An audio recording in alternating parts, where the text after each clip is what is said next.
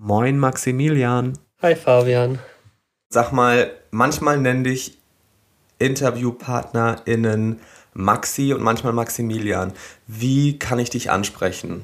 Maxi, gerne. Okay, weil bei mir ist es komischerweise auch immer so, dass die Leute sofort Fabi sagen. Mhm. Und ich frage mich dann immer, ey, wirklich so, dass man mich immer gleich so in der Verkleinerungsform ja. anspricht? Also bin ich irgendwie niedlich oder so? Und wenn, Stört mich das? Und wenn ja, warum? Äh, vielleicht hat das auch so ganz subtil irgendwie Männlichkeitssymptome, sage ich mal, weil ich mich vielleicht nach mehr Platz für meinen Namen oder nach einer größeren Ernsthaftigkeit oder so sehne. Aber kann ich äh, total nachvollziehen. Ich, ich kenne das auch. Äh, wenn ich Max oder Maximilian genannt werde, fühlt man sich schon irgendwie bedeutsamer, hat man manchmal das Gefühl, oder ernst genommener, weil der Name so dann tragender ist oder aussagekräftiger, aber äh, Voll. ich mag ich mag Maxi und ich bin Maxi und äh, ja, Maxi passt einfach besser. Wir feiern uns heute als Maxi und Fabi, finde ich. Sehr gut. Wir ownen das. Yes. Willkommen bei Zartbleiben. Maximilian Mund wurde durch seine Hauptrolle in How to Sell Drugs Fast bekannt und da spielt er Moritz, einen Schüler, der Karriere macht als internationaler Drogendealer, also nichts mit moderner Männlichkeit, sondern das genaue Gegenteil. Ja, Moritz ist ein Anti-Held und gerade hat Maximilian seine neue Serie The Network abgedreht, ein Agenten-Thriller-Comedy. Und inwiefern sind in seinem Job eigentlich traditionelle Männerbilder auch Voraussetzungen, um in eine Rolle zu finden? Inwiefern hält ihm das aber selbst irgendwie auch einen Spiegel vor? Und wie entkommt er den Rollen, die wir gesellschaftlich zugeschrieben bekommen? Das will ich alles von ihm wissen und noch mehr Zart bleiben. Der Podcast über Männlichkeiten mit Fabian Hart. Normalerweise mache ich hier nie Zeitangaben, also zum Beispiel, wann ich hier aufzeichne oder so, damit für euch, wann immer ihr auch zuhört, immer jetzt ist. Die Sendung heute hat aber einen ganz klaren Zeitbezug, denn es ist November und das bedeutet, es ist Movember und damit Zeit für ein ganz bestimmtes Thema. Ich habe schon im letzten Jahr zum Movember ein Zartbleiben-Spezial gemacht und hinter dem Movember steckt, vielleicht erinnert ihr euch, die Movember Foundation, die weltweit größte Stiftung, die einen Monat lang die Aufmerksamkeit auf die Gesundheit von Männern lenkt, also psychisch wie auch körperlich. Und das Erkennungszeichen des Movember ist keine Schleife, sondern der Mo, also der Schnurrbart, mit dem die Konversation um Männergesundheit ey, sprichwörtlich leichter über die Lippen gehen soll. Ich habe da letztes Jahr schon mal mitgemacht und ähm, dieses Jahr auch wieder. Und im letzten November habe ich mit äh, ja, auch einem Verantwortlichen gesprochen der Movember-Organisation und mit der Psychologin Nora Blum, die die Online-Therapie Selfie mitbegründet hat. Und außerdem war bei Zartbleiben auch schon mal der Psychologe Gerhard Hafner zu Gast. Der hat die Beratungsstelle für Männer gegen Gewalt in Berlin gegründet und ich habe selbst auch immer wieder mal von meiner Verhaltenstherapie erzählt und wie sehr mir das hilft, über die Dinge zu sprechen, die ich seit Jahren mit mir rumtrage, die mir eine schwere Zeit bereitet haben, die mich unglücklich gemacht haben und mich teilweise noch unglücklich machen. Und in der letzten Sendung zum November habe ich also eher so mit ja, Experten und Expertinnen gesprochen, eher wissenschaftlich, mit Studien, Statistiken, Zahlen und ja, also Männer gehen tatsächlich viel seltener zum Arzt und zur Vorsorge und sterben auch früher als Frauen. Ich lege euch den Link zu der Sendung von letztem Jahr nochmal in die Show Notes. Dieses Mal möchte ich das aber anders machen und mich dem Thema von ja, einer anderen Seite annähern. Und ich sage ja ganz oft, dass Geschlecht immer auch Performance ist, also dass es ganz klare gesellschaftliche Vorstellungen gibt davon, wie du dich zu verhalten hast, welche Gefühle du zum Ausdruck bringst und vor allem, wie du sie zurückhältst. Traditionelle Männlichkeit als Konstrukt erkennen, als Konzept, an das wir uns halten, wie so eine Art Regelwerk, ein Anforderungskatalog, nach dem wir performen und ja, der uns auch schadet, weil das ständige Performen uns eigentlich von unserer Persönlichkeit abhält und die auch verzerrt und abstumpft.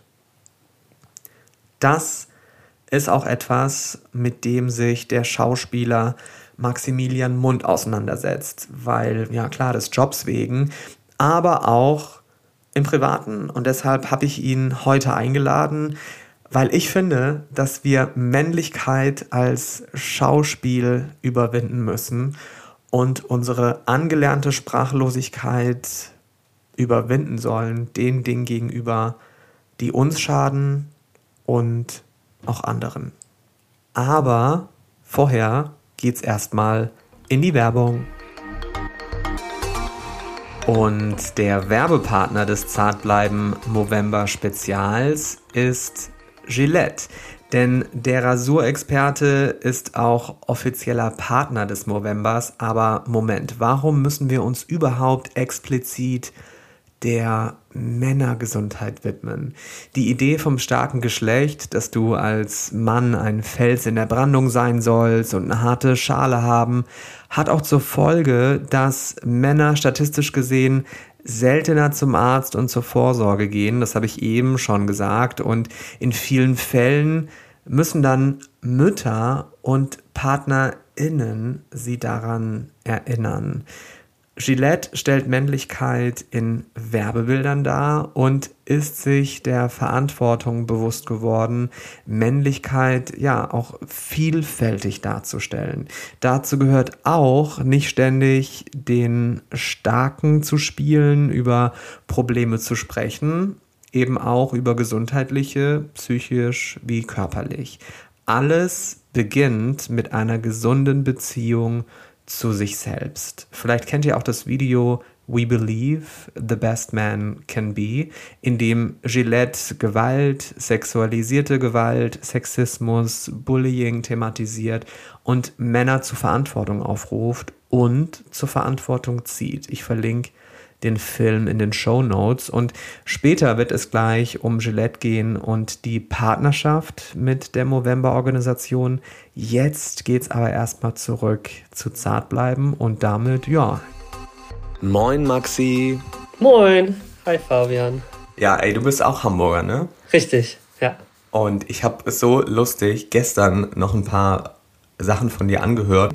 Und da warst du bei so einem Schnellsen-Podcast habe ich absolut gefeiert. ja, ja, Schnellsen ist, äh, da bin ich aufgewachsen. Gerade so noch Hamburger. Ja, richtig gut. Und bist du gerade in Hamburg? Ja, ich bin gerade in meiner WG in Eimsbüttel jetzt. Sehr gut. Ich hänge hier immer noch in Echo Park rum. Mal gucken, ähm, wann ich zurückkomme. Du, du bist durch How to Sell ähm, voll berühmt geworden. Und der Plot um den ja, Drogenbaron Moritz, den du hier darstellst, das ist ja eine wahre Geschichte. Also ich will gar nicht zu ja. lange auf, diesem, auf dieser Serie rumreiten, weil ich finde, das ist, fühlst du dich auch sicherlich ganz schön ausgesprochen dazu. Aber eigentlich ist der Typ ja, wenn wir schon über Männlichkeit hier sprechen, eigentlich ist der Typ ja in ganz vielen Dingen richtig ungesund männlich, ja. weil er sich eben Absolut. nach Ruhm sehnt, nach Geld, nach Macht und er denkt, dass er nur so seine große Liebe zurückgewinnt. Er muss also jemand werden, ein Gewinnertyp sein. Er ist dadurch manipulativ, größenwahnsinnig verlogen. Er riskiert Freundschaften, Familie, Beziehungen. Ja, er rutscht quasi in so eine, in so eine einsame Wolfrolle. So, er isoliert sich ja auch total. War das jemals für dich ein Konflikt, dass in der Sendung so ein Typ vielleicht auch idolisiert wird oder zu so einer Art Kultfigur wird, der ja eigentlich auch ja ganz schön krasse Sachen gemacht hat, im Gefängnis sitzt, glaube ich. Der ist noch im Gefängnis. Mhm. Ne? Mhm. Ist ja schon so eine Art Anti-Held. Wie ging es dir so damit? Tatsächlich habe ich mir der sehr spät erst Gedanken drüber gemacht. Ich glaube, als ich das erste Mal die Serie dann gesehen habe und gar nicht so beim Lesen oder beim Spielen, weil natürlich dann im Vordergrund da steht, es zu verstehen und irgendwie den Charakter zu verstehen und die Rolle zu verstehen und, und sich da reinzufühlen und man dann eigentlich die ganze Zeit nur emotional dabei ist und man dann die Serie sieht und sieht, dass der ja so fast gar nicht emotional ist, dieser Charakter, und sehr rational äh, erscheint. Ähm, und dann plötzlich einem bewusst wird, oh krass, okay, wir zeigen da schon ein krasses Bild von einem jungen Mann, Jugendlichen, der sich selbst das Leben ziemlich schwer macht und auch sein, seinen Mitmenschen und, und da relativ toxisch mit sich auch umgeht. Ähm, es, äh, ja, ich glaube, ich habe mich bis, bis jetzt noch nicht so richtig damit äh, beschäftigt, was, was wir da, ob wir da ein sehr schlimmes oder sehr fragwürdiges Bild oder problematisches Bild von einem jungen Mann darstellen oder es doch irgendwo schaffen, die Verletzbarkeit und auch den, das dahinter zu sehen, warum er das macht. Naja, und auch im Endeffekt dann in Staffel 3, ganz klar, muss er ja auch ähm, die Konsequenzen tragen. Also es gibt ja, ja dann in Staffel 3 tatsächlich auch die Auflösung. Mhm. Wenn du als Schauspieler neue Rollen annimmst oder vielleicht auch für neue Rollen vorsprichst, bei Castings, inwiefern helfen dir dabei so klassische Männlichkeitsrichtwerte, dich auch in so eine Rolle hineinzuversetzen? Also beispielsweise wenn die Rolle irgendwie komisch wirken soll oder der Charakter irgendwie vielleicht lächerlich, dass man sich vielleicht eher an solchen Stimmen oder Stimmlagen, die vielleicht eher ein bisschen witzig sind, weil sie ja feminin sind oder so. Äh, spannend. Ist, ähm, also was, was mit passt jetzt noch gar nicht so richtig dazu, zu der, zu der Antwort, aber was, was oft passiert ist, wenn man, wenn man unsicher ist oder wenn man improvisieren soll im Casting, dass man merkt, dass man ganz schnell in so Klischees reinfällt und in so klassische Dinge, die man schon immer vorgelebt bekommen hat und gesehen hat und dann merkt so, oh fuck, ich mache gerade so das Einfachste, was es gibt und das ist dann meist das Plumpeste, was man aber auch oft einfach so in seinem Umfeld erlebt hat, wie sich der Vater benommen hat, wie sich der Opa benommen hat, wie sich die, die Jungs in der Schule... Mach mal ein Beispiel. Naja, man wird oft einfach ein bisschen übergriffig, habe ich das Gefühl manchmal. Oder, oder man rutscht sehr schnell in, in Perversion rein, weil es ist das Einfachste, in das man improvisieren kann. Es geht dann sehr schnell um, um Ficken und um Schwanz und, und Scheiße und, und Bumsen, weil eigentlich, eigentlich da die große Hemmschwelle sein sollte, aber man das Gefühl hat, man ist da so enthemmt, darüber zu sprechen, dass es dann so der einfachste Weg ist, wenn es darum geht, den, äh, den Rüppel zu spielen oder den bisschen lauteren, dann wird man sofort einfach nur blöd. Und das macht es aber dann eigentlich eher relativ schlecht, weil das dann eigentlich die nicht so tolle Performance darbietet, weil das so der einfachste Weg ist, den man gehen kann, ähm, der einem so 24-7 vorgelebt wird. Was man ja aber auch nicht möchte, im Film zu sehen. Man möchte ja im Film nicht das sehen, immer das, was man sowieso die ganze Zeit sieht, sondern neue Perspektiven aufgezeigt bekommen. Und da muss man einfach mit einer wahnsinnigen Sicherheit in Castings oder in Dreh reingehen. Gab es schon solche Situationen, in denen du dann gesagt hast, okay, ich könnte jetzt the easy way gehen und hier wieder rumblödeln und irgendwie den Aufmüpfigen oder den Aggressoren spielen oder den. Mhm. Gab es schon mal so Sachen, wo du gesagt hast, okay, ich mache das jetzt nicht, ist mhm. zu krass erwartbar? Tatsächlich kommt es auch darauf an, was für ein Format man gerade macht für was man arbeitet, ob man gerade fürs Fernsehen arbeitet, ob man für eine Vorabendserie arbeitet, ob man für einen Spielfilm arbeitet, ähm, ob das Format für Jugendliche gerichtet ist. Es ist also oft versucht man Sachen anzubieten und dann ist gleich so, das versteht das Publikum nicht. Da müssen wir plötzlich eine ganze Kiste aufmachen, um das erklären, warum der Charakter sich so bewegt und so ausdrückt, weil das ist das Publikum nicht gewöhnt. Deshalb mach mal so das, was, was am einfachsten funktioniert. Und natürlich versuche ich oder finde ich es am schönsten, was, was Neues zu machen. Und äh, da sind dann die entscheidenden Projekte wichtig, die einem das, das ermöglichen, das machen zu dürfen. Dass es meist gar nicht nur bei einem selber liegt und der eigenen äh, Macht, das aus, ausprobieren zu dürfen, sondern auch an anderen am Ende liegt. Wie war das bei der aktuellen Serie, die du gerade abgedreht hast. Ich habe das irgendwie gelesen, es heißt The Network, oder? Ja. Ist das korrekt? Ja, das Mit korrekt. David Hasselhoff. Das ist, das ist so lustig, weil ich als German hier in den USA immer das TH ersetze durch ein Z, wenn ich Freunden oder Freundinnen schreibe. Mhm. Also immer, immer The German oder sowas. Und es ist so lustig, als ich das gestern gelesen habe, wie der Titel der Serie heißt, The Network. Schon auch irgendwie, glaube ich, eine lustige ja. äh, Agenten-Thriller-Serie. Mhm. War da die Möglichkeit komplexer? Ja, da war es super spannend, dass ich beides machen durfte, weil die Rolle im Anfang sehr traditionell und sehr Klischee erscheint und sehr dem Bild eines Charakters, der in so einer Agenten-Thriller-Serie mitspielen würde.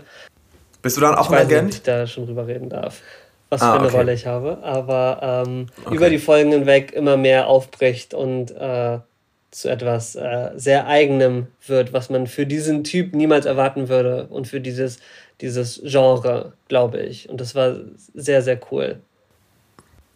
Im Endeffekt ist es ja so, dass du für die Zeit der Dreharbeiten dich in so eine Psyche einer anderen Person morphst, so als würdest du ja deinem Körper ein neues Innenleben zur Verfügung stellen für eine mhm. bestimmte Zeit.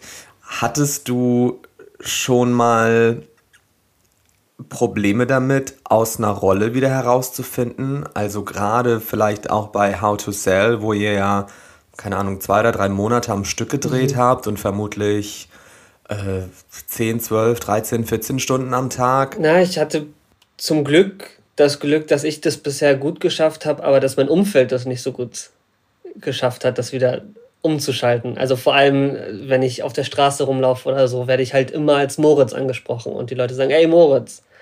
Und um natürlich ist es dann, um zu sehen, dass man mit jemandem so, dass, dass die Leute denken, ich bin das wirklich und das wäre ich und dann aber gleichzeitig einen dafür so doll feiern, ist halt, manchmal ein bisschen merkwürdig, weil es natürlich ein absoluter Antagonist ist und ähm, man dann auch nicht unbedingt mit diesem Menschen als Person verglichen werden möchte oder als diese Person gehalten werden möchte.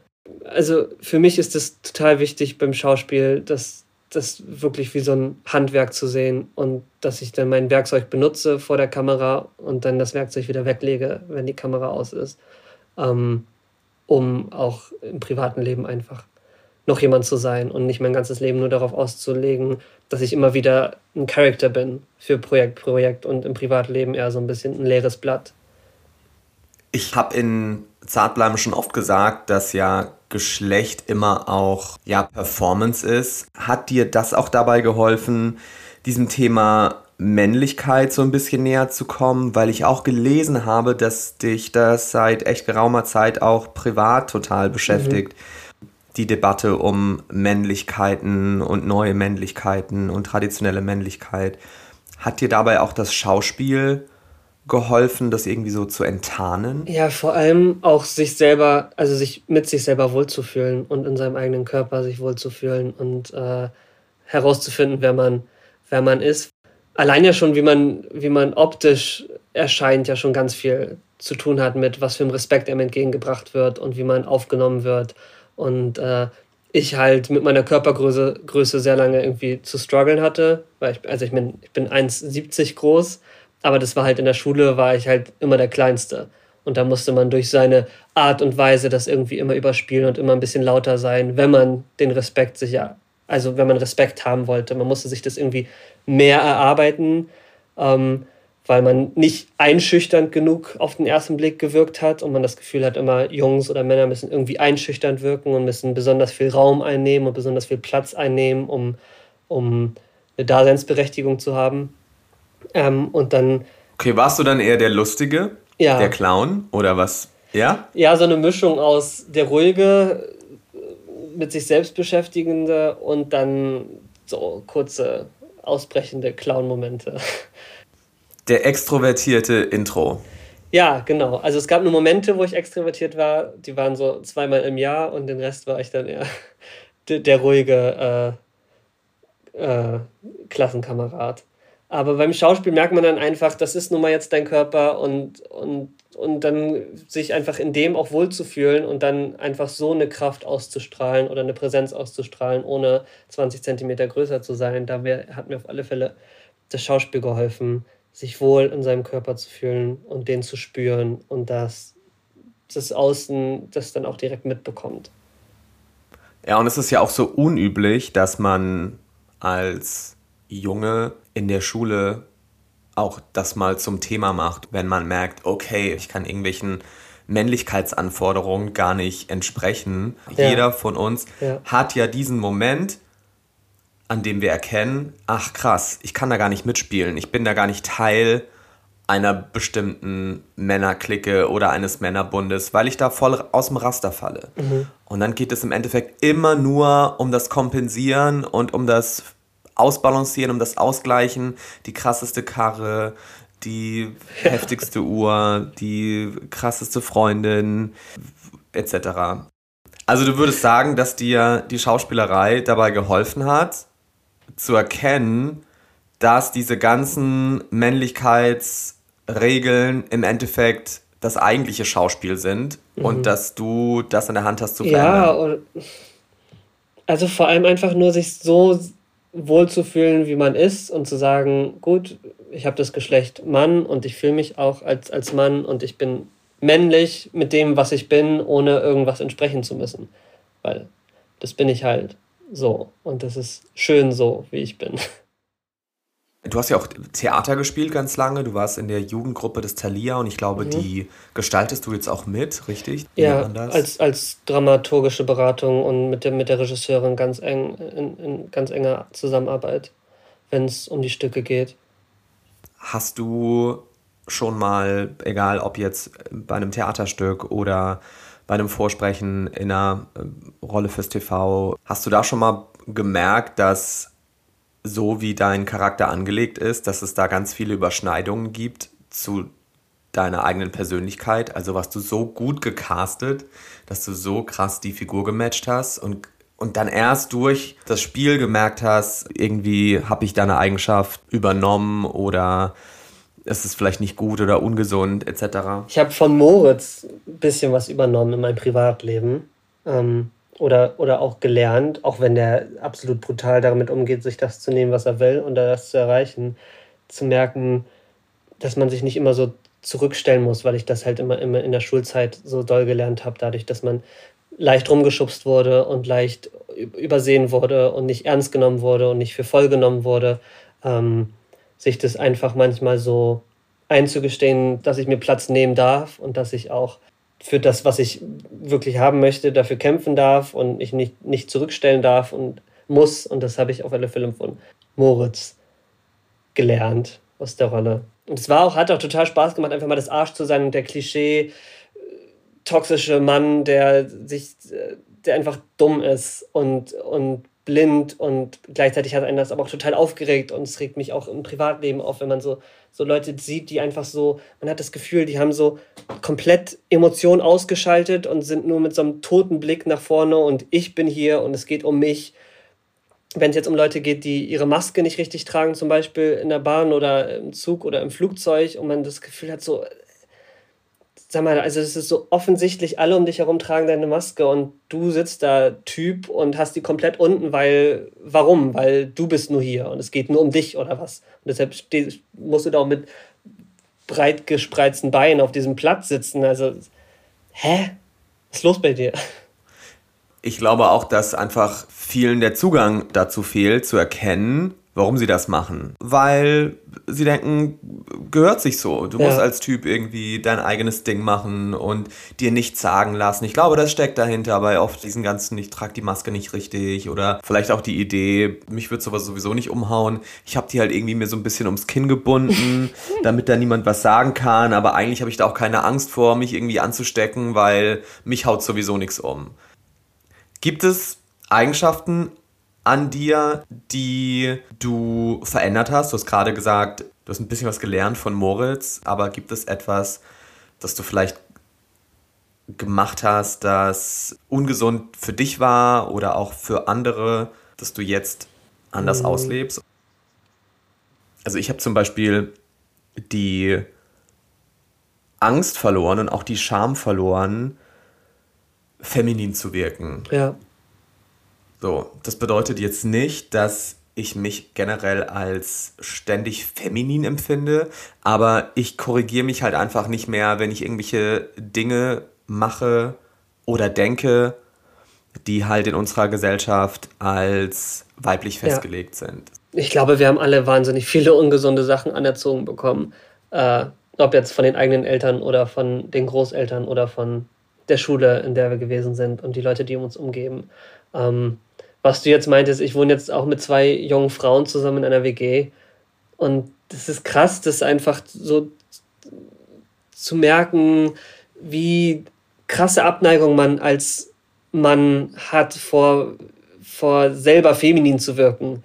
Oder dass das Handgelenk mal schwach wird oder dass man nicht immer stark und aufrecht steht, sondern manchmal auch einfach weicher oder, oder, oder was überhaupt feminin und was äh, maskulin ist, ist so ein, das ist vor allem jetzt auch in der Corona-Zeit so krass äh, hochgekommen, weil man so viel Zeit hatte, auch darüber nachzudenken. Zum Glück habe ich nicht um meine Existenz gefürchtet.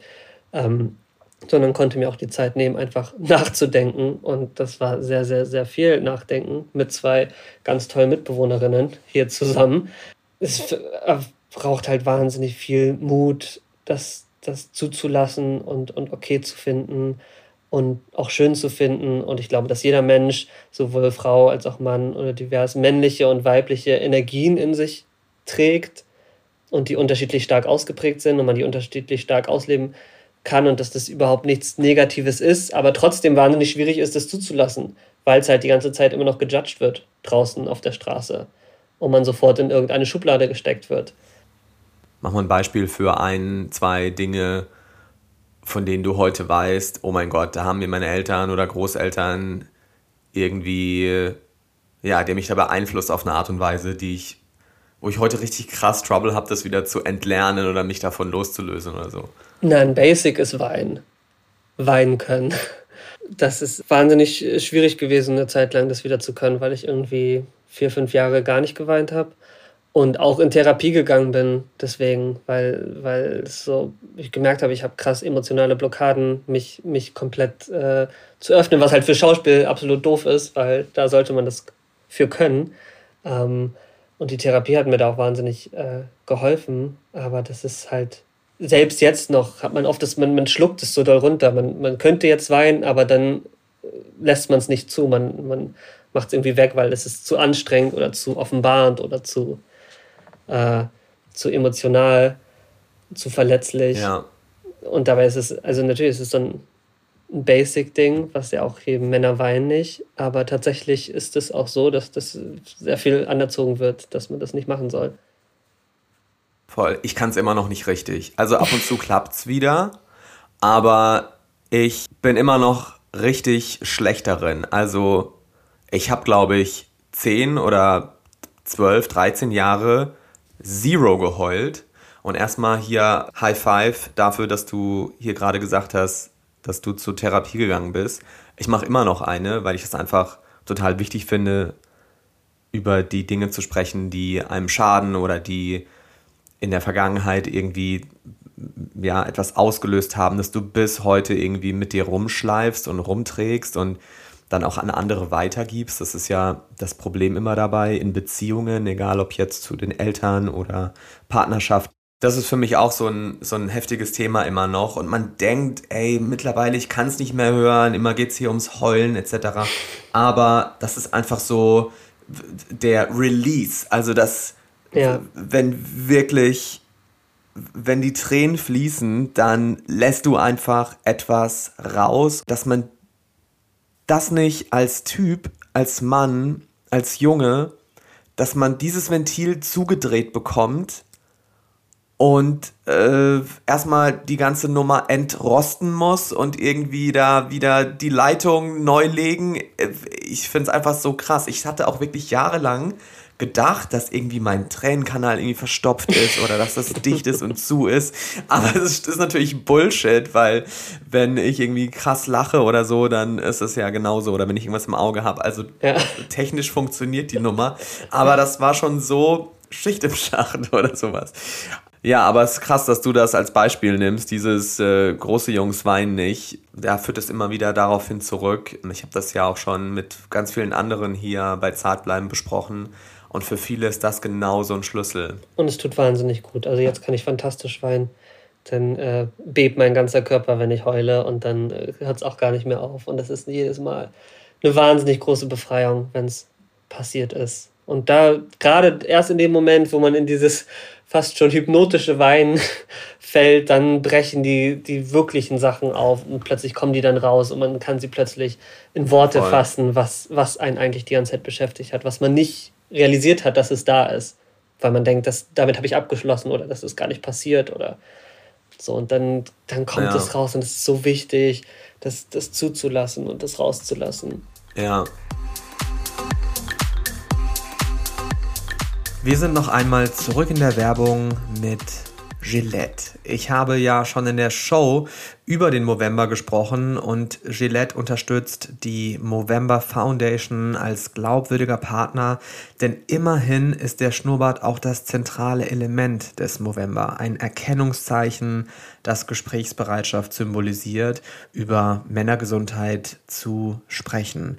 Dem vorausgeht logischerweise aber auch ein Shavedown, also die Kahlrasur des Gesichts Ende Oktober. Das habe ich dieses Jahr auch wieder gemacht, vielleicht habt ihr das auch in meinen Instagram Stories gesehen. Wer sich dann den Monat über einen Mo stehen lässt, erzeugt damit Aufmerksamkeit und findet aber auch einen leichten Einstieg ins Thema. Wir alle sind verletzlich, kein Körper ist aus Stahl, keine Psyche unkaputtbar und es ist gesund, genau darüber mit anderen zu sprechen, nicht nur für einen selbst, sondern auch für die Beziehung zu Freundinnen, Partnerinnen und ja, der Familie. Genauso wichtig sind regelmäßige Check-ups bei Ärztinnen. Gillette unter stützt den November auch durch Spenden. Noch den ganzen November über gibt es Aktionspackungen, von denen jeweils ein Euro der Movember Foundation zugutekommen. Den Link zu Movember und Gillette setze ich in die Show Notes der Sendung. Und jetzt zurück zu Zartbleiben. Hast du schon mal bei einem Table Read oder bei einem Casting oder bei Proben im Theater vielleicht äh, ein Veto eingelegt und gesagt, ey, nee, so würde der das nicht sagen oder wie absehbar ist das denn bitte? Ähm, mhm. Das ist mir ein bisschen zu Klischee. Ich würde das lieber gerne so lösen. Ich meine, man hat ja nicht wirklich immer so ein krasses Mitspracherecht. Ja. Ähm, oftmals wirst du einfach hingestellt und bitte los. Ja, Aber richtig. Ich hattest hatte du schon mal so Momente? Tatsächlich, äh, vor kurzem, vor einem halben Jahr, habe ich ein Angebot bekommen für, für einen Film, ähm, wo ich das Drehbuch gelesen habe und so voll so war, oh, also das ist so American Pie genau so nochmal, aber 2021 verfilmt und du bist so, das, das könnt ihr nicht mehr machen, sowas. Also nach all den tollen Serien, die auch jetzt geschehen sind, wie Sex Education oder Euphoria und einfach das so klar diese Generation auch dargestellt wird in so Coming-of-Age-Geschichten, könnt ihr nicht mehr einen Film so American Pie-mäßig erzählen, mit so klassischen Rollenbildern und so klassischen Erzählsträngen. Und habe mir dann auch die Zeit genommen und habe gesagt, lass uns bitte skypen oder lass uns einen Zoom-Call haben. Und ich möchte euch das einmal erklären, was da alles absolut nicht geht an diesem Drehbuch und habe dann tatsächlich irgendwie zwei DIN A4 Seiten mit Handschrift voller Notizen gehabt, die ich denen da vorgelesen habe und habe dann ein neues Drehbuch auch zurückbekommen, mit wo so gut wie alles wieder wow. eingebunden wurde von diesen Änderungen. Ähm, am Ende habe ich es trotzdem abgesagt, das Projekt, weil es mich weiterhin nicht so doll gereizt hat, das zu machen. Ähm, aber aber da kam der dramaturgische Berater ja. durch, ne? ja, also erstmal hier alles in Rot markiert und ja. dann aber sagen die Leute, sorry, mach's doch nicht. Ja, ja, voll. Aber gut, die Position, ich meine, vor How to Sell Drugs hätte ich mich sowas natürlich niemals getraut, überhaupt zu sagen. Da wäre ich so, oh mein Gott, geil, ja, Hauptrolle in einem, in einem Film, let's go. Ähm, aber jetzt, in dem, jetzt nach How to Sell Drugs auch habe ich, sage ich auch einfach Projekte ab, wenn ich meine, das ist mit zu problematisch oder das ist zu zu alt gedacht oder zu klischeehaft. Mhm. Das will ich nicht machen. Du hast eben angesprochen, dass du in der Therapie warst. Was tust du für deine äh, psychische Gesundheit? Was hilft dir so im Alltag, dich gut zu fühlen und gesund mit dir selbst umzugehen? Mhm. Sicherlich hast du auch beruflichen krassen Stress, dass du ob du irgendwelche Jobs bekommst, ja. ob du irgendwelche Castings, äh, wie du da performt hast, äh, vielleicht auch zweifelst, ob das gut war, etc. Also wie gehst du damit um, dass du für dich selbst gut sorgst? Mhm. Also Zweifel auf alle Fälle, eine Menge Zweifel und vor allem das Blöde ist halt dieses Abhängigkeitsgefühl, weil als Schauspielerin kannst du halt wahnsinnig schlecht einfach nur alleine deinen Job machen. Also außer du spielst halt den Clown zu Hause äh, in, in der Küche äh, und hast nicht gerade dir ein Theater gebucht und dein eigenes Stück auf die Beine gestellt. Ähm, ja. Und deshalb, ich, ich habe ja Kunst studiert, auch in Hamburg, an der Kunsthochschule und, und mache auch gerne einfach meine eigenen Projekte, um einfach für irgendwas ganz alleine selbst verantwortlich zu sein. Um mein eigenes Projekt auf die Beine zu stellen, was ich alleine hingekriegt habe. Und äh, habe jetzt gerade wieder mit zwei Freundinnen einen Kurzfilm gedreht. Ähm, und das fühlt sich total gut an zu wissen, das habe ich ganz alleine gemacht hier. Und das, das durfte ich alles selber, selber machen. Und, und dann hat man irgendwie sowas, was man sich so angucken kann und, das Gefühl hat, auch alleine irgendwie wirksam zu sein, auch wenn es vielleicht manchmal nur für einen selber ist. Ähm, und ja, Stress ist ein wahnsinnig großes Thema. Es ist ungleich, ich habe auch zum ersten Mal so durch How to Sell Drugs erfahren, was Stress alles mit einem machen kann und wie, wie wichtig ist es manchmal zu sagen, stopp, ich kann nicht mehr. Und auch wenn man das Gefühl hat, oder ich das durch mein Umfeld kenne, also meine Familie und so, die haben halt nichts mit Schauspiel oder mit, mit Kunst allgemein zu tun und für die ist es halt immer so, ach, ja, Maxi geht jetzt zum Film und dann ist er in irgendwelchen Hotels in Polen oder, oder in Berlin oder München und hat irgendwie, es ist immer, es sieht alles ganz toll aus und schön aus und dann ist er da so ein bisschen Living the life, ne? Richtig, Der soll sich mal nicht beschweren. Richtig. Ähm, und natürlich fühlt man sich auch dann schuldig, meine Mutter ist Krankenschwester und mein Vater war Taxifahrer und die waren so richtig hardworking, äh, ziemlich lange Tage. Und wir haben im Film auch manchmal 16-Stunden-Tage, aber trotzdem fühlt man sich manchmal so ein bisschen schuldig, dass man halt in der Kunst arbeitet und, kann, und sich dann selber einzugestehen, dass es manchmal auch wahnsinnig einfach anstrengend ist und Arbeit ist, äh, ist auch ein, ein, großer Schritt. Zu sagen, hey, das ist Arbeit und es ist an, wahnsinnig anstrengend und irgendwie ist wahnsinnig viel Druck auf deinen Schultern, weil dieses Projekt, dieses Produkt wird rauskommen und am Ende sehen die Leute nur dich und sehen nicht Regie oder Kamera oder Licht oder Kostüm und sagen nicht, ja. oh, das ist scheiße, sondern sagen nur, du warst scheiße. Oder, oder der Schauspieler, die Schauspielerin, die war jetzt echt kacke und deshalb ist der Film kacke. Und da ist irgendwie. Oder sah doof aus. Ja, genau. Oder so, ja. Aber es ist trotzdem, am Ende ist man selber trotzdem das Gesicht für diesen, für diesen Film und, und die anderen können sich irgendwo dahinter verstecken und, und wir sind die Projektionsfläche. Und all diese Hintergedanken sind wahnsinnig anstrengend und bringen sehr viele Versagensängste hervor und äh, allgemein Ängste und Stress. Und äh, das habe ich auch vor allem durch Schauspiel gelernt, zu sagen, stopp, wo meine Grenze ist und dass es voll okay ist, stopp zu sagen und nicht durchzubeißen und zu sagen, ey, ich bin jetzt voll stark und halt das durch und das ist jetzt wirklich nicht so anstrengend, sondern auch manchmal zu sagen, hey, heute bin ich einfach zart und äh, zerbrechlich und das ist voll, voll okay. ja. Ähm, ja, auch gerade so Berufe in der Kunst gelten ja in, im traditionellen Verständnis auch als einfach voll unmännlich. So, das ist ja oft ja. so, dass man, wenn man nicht irgendwie so der hardworking äh, Typ ist, der äh, krasse Geschäftsmann, der eben auch ständig unabhängig ist und nicht warten muss, bis er irgendwie einen Anruf bekommt, ja, du hast den Job oder du musst jetzt hier mal vorsprechen oder du bist abhängig von den Entscheidungen anderer. Also das ist ja ähm, immer auch immer, wird ja auch immer so als, als, als super männlich installiert, einfach der Boss zu sein, der mhm. niemanden über sich hat, sondern einfach delegiert und sagt, wo es lang geht. So. Das ist heftig, dass du das auch gerade angesprochen hast.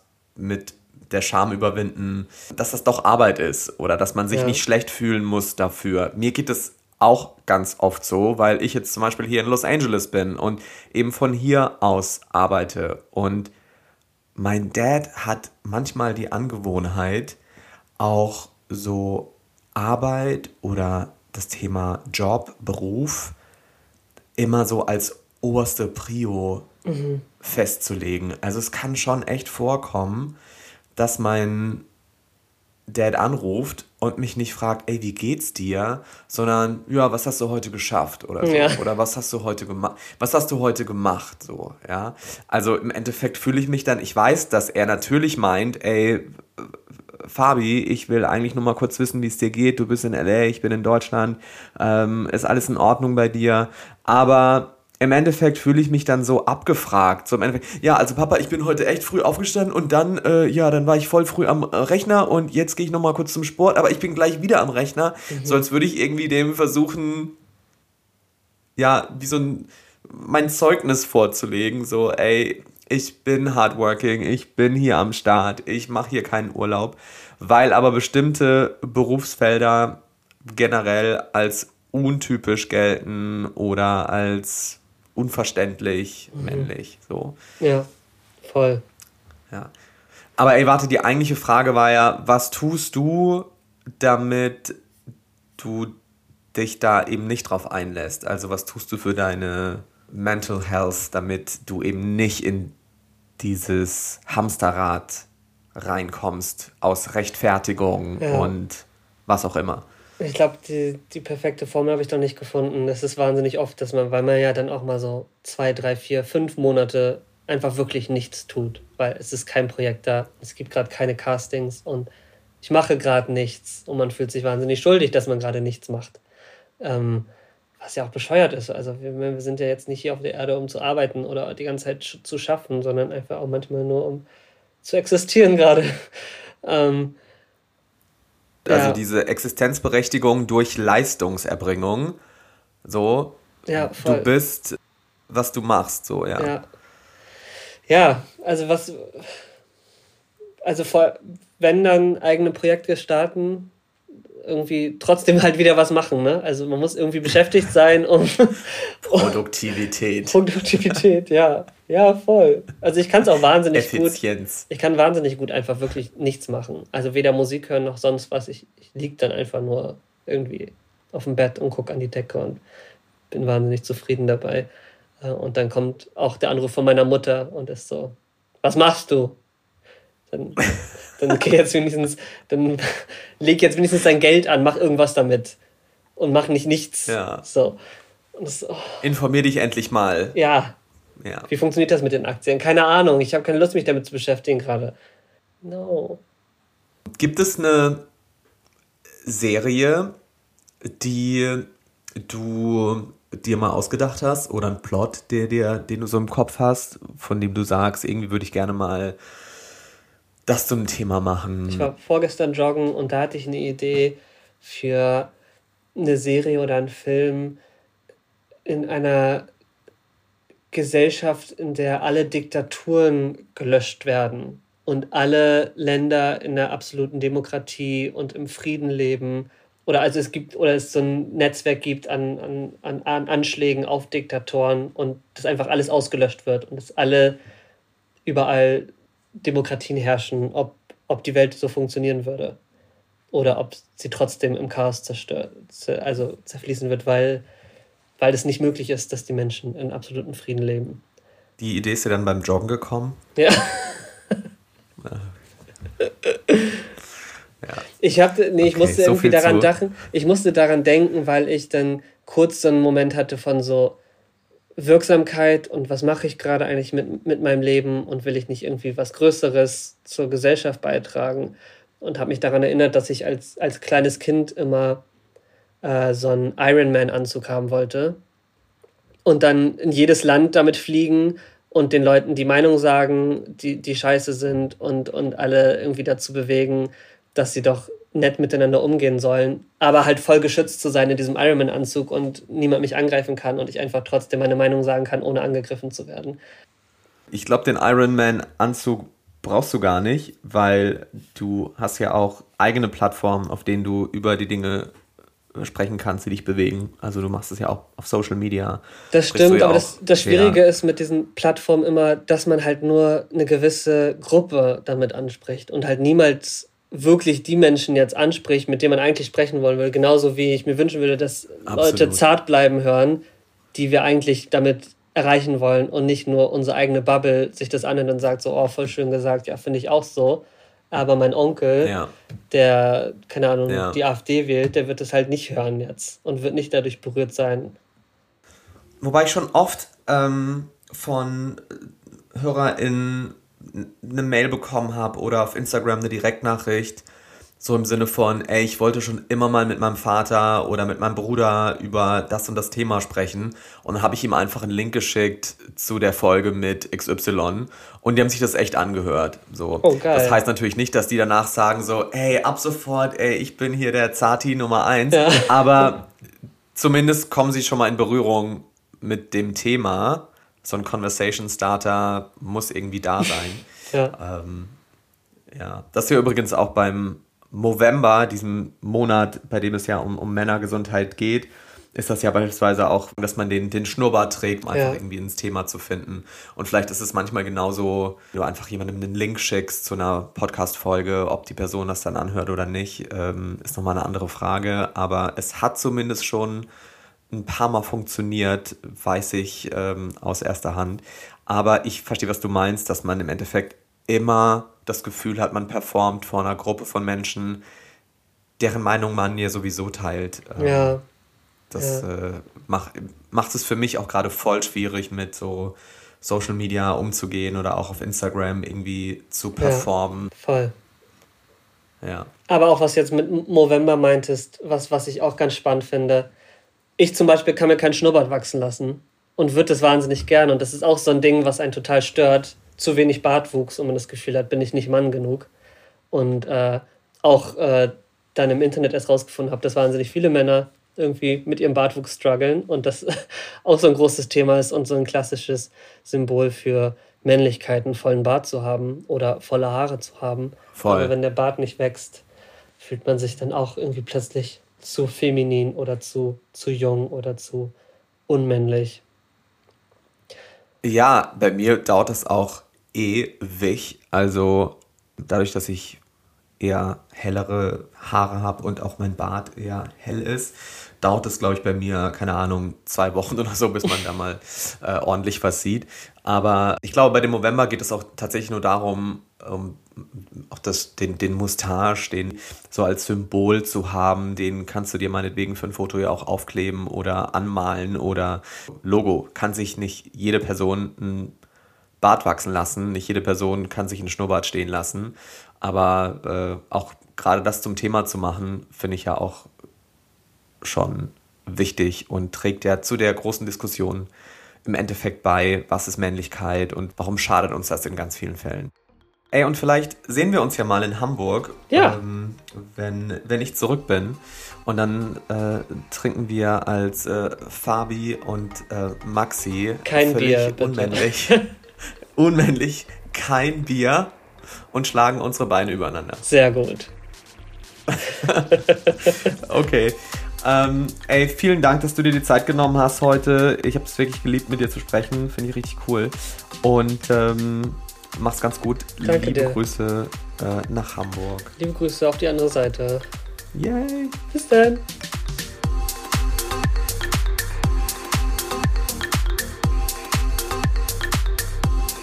Danke, Maxi. Und ich finde, das ist doch wirklich eine gute Übung, sich selbst die Frage zu stellen, wann spiele ich eigentlich oder wann schauspieler ich eigentlich eine Version von mir, die man einfach von mir erwartet, die andere mir auf den Leib schneidern und was kann ich dann tun, wenn ich merke, dass es so ist? Wie kann ich anders entgegnen?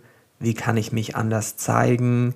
Oder bin ich sofort wieder besorgt oder ja, vielleicht auch ängstlich, gegenüber den Reaktionen anderer. Also kann ich das jetzt so bringen? Wird es meine Family komisch finden? Oder turnt es jetzt meinen Partner ab oder meine Partnerin, wenn ich Gefühle zeige?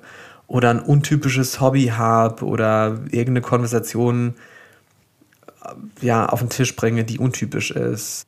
Und wenn ihr etwas zur Sendung heute oder generell zu diesem Thema beitragen wollt, dann schreibt mir, wie es euch damit so geht. Äh, wie immer gerne und am besten über ja, Direktnachrichten via Instagram at Fabian Hart und da gibt es natürlich auch at Zartbleiben. Ich versuche es wirklich, aber ich kann nicht immer alle Nachrichten beantworten. Mittlerweile ja, gibt es da schon ganz schön viele in meinem Postfach. Und natürlich, und das ist auch wichtig, bin ich ja kein Therapeut. Also wenn es wirklich ganz akute Themen gibt und du akut Hilfe benötigst, dann steht dir ja zuerst mal vielleicht eine Anlaufstelle wie die Telefonseelsorge zur Verfügung. Ich freue mich aber immer von euch zu hören und auch darüber, wenn ihr anderen Zartbleiben vorstellt. Jedes Abo hilft auch anderen Zartbleiben zu finden. Jede gute Bewertung hilft, zum Beispiel bei Apple Podcasts. Das hilft also im Ranking und natürlich auch ein wohlwollender Kommentar darunter. Alles Wichtige aus der heutigen Sendung, das findet ihr in den Show Notes. Wenn ja, ihr zum Beispiel bei Spotify in der Episode auf Mehr Anzeigen klickt oder bei Apple Podcasts einfach nach unten scrollt. Ich freue mich jetzt schon aufs nächste Mal zart bleiben. Bis dann. Ahoi, euer Fabian und ja, Fabi ist auch voll okay. Zart bleiben. Der Podcast über Männlichkeiten mit Fabian Hart. Der Zartbleiben Titelsong heißt Dark Water und ist von Ben Ross Davis. Zartbleiben ist eine Achtung Broadcast Produktion.